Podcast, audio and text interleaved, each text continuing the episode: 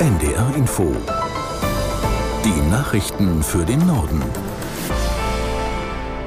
Um 7.29 Uhr mit Felix Sprung. Beim EU-Gipfel in Spanien geht es heute darum, wie sich die Gemeinschaft auf eine Erweiterung vorbereiten soll. Außerdem beraten die Staats- und Regierungschefs über Konflikte in der Asylpolitik. Aus Granada Jakob Mayer. Italiens Regierungschefin Giorgia Meloni verlangt, energischer gegen die steigenden Migrantenzahlen vorzugehen. Sie trifft sich am Vormittag mit Bundeskanzler Olaf Scholz. Meloni wirft Deutschland und anderen EU-Staaten vor, private Seenotretter zu unterstützen und dadurch die Lage ihres Landes noch zu verschärfen. Scholz hat sich gestern in Granada zuversichtlich gezeigt, dass die EU bis zur Europawahl im nächsten Jahr die geplante Asylreform beschließt. Die Mitgliedstaaten hatten sich vorgestern auf ein wichtiges Element, den Krisenmechanismus, verständigt allerdings nicht mit Unterstützung aller. Die Staats- und Regierungschefs und Chefinnen beginnen außerdem mit einer Grundsatzdebatte über die Prioritäten der Gemeinschaft für die kommenden Jahre.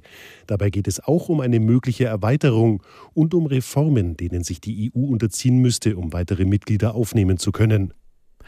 Bundeskanzler Scholz hat der Ukraine die Lieferung eines weiteren Flugabwehrsystems vom Typ Patriot zugesagt. Damit werde der Sicherheit der Ukraine in großem Umfang gedient, sagte der Kanzler nach einem Gespräch mit dem ukrainischen Präsidenten Zelensky.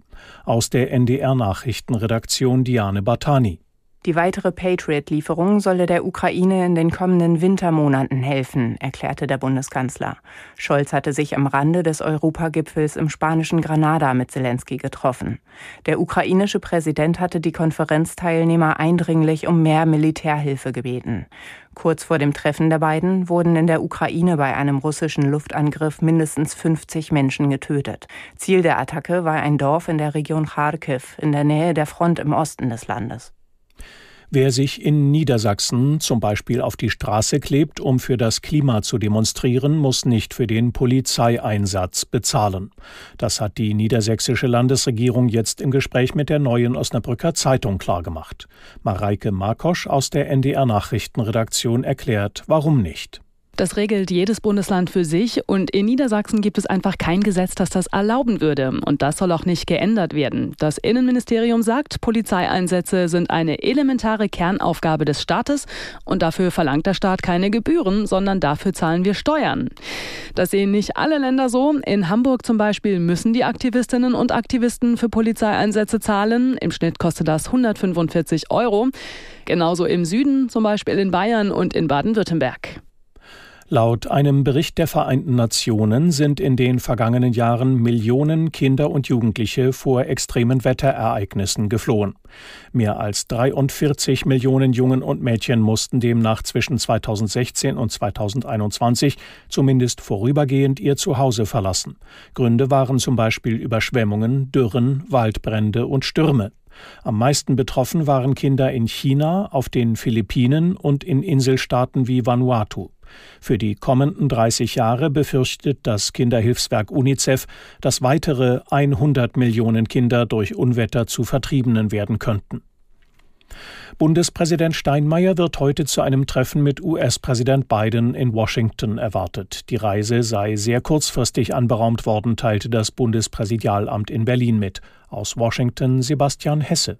Offiziell heißt es aus dem Weißen Haus, Präsident Biden habe das deutsche Staatsoberhaupt nach Washington eingeladen, um den German American Day zu begehen, den Tag der deutsch-amerikanischen Freundschaft, jeweils am 6. Oktober.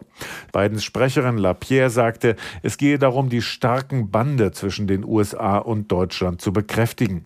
Das schließe eine weitere enge Abstimmung als NATO-Partner ein.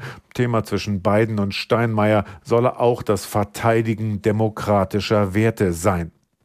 Nach bisher veröffentlichtem Stand steht für Steinmeier in Washington außer der Begegnung im Weißen Haus lediglich noch eine kurze Pressebegegnung auf dem Programm. In Venezuela ist gegen den Oppositionspolitiker Guaido Haftbefehl beantragt worden. Laut Staatsanwaltschaft geht es unter anderem um den Vorwurf von Hochverrat, Geldwäsche und Unterschlagung. Guaido sprach von physischer und moralischer Verfolgung der Opposition im Land.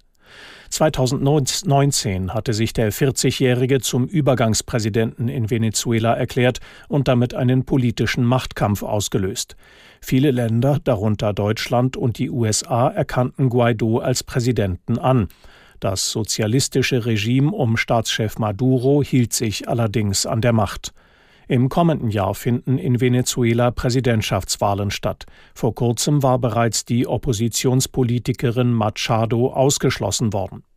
Das waren die Nachrichten.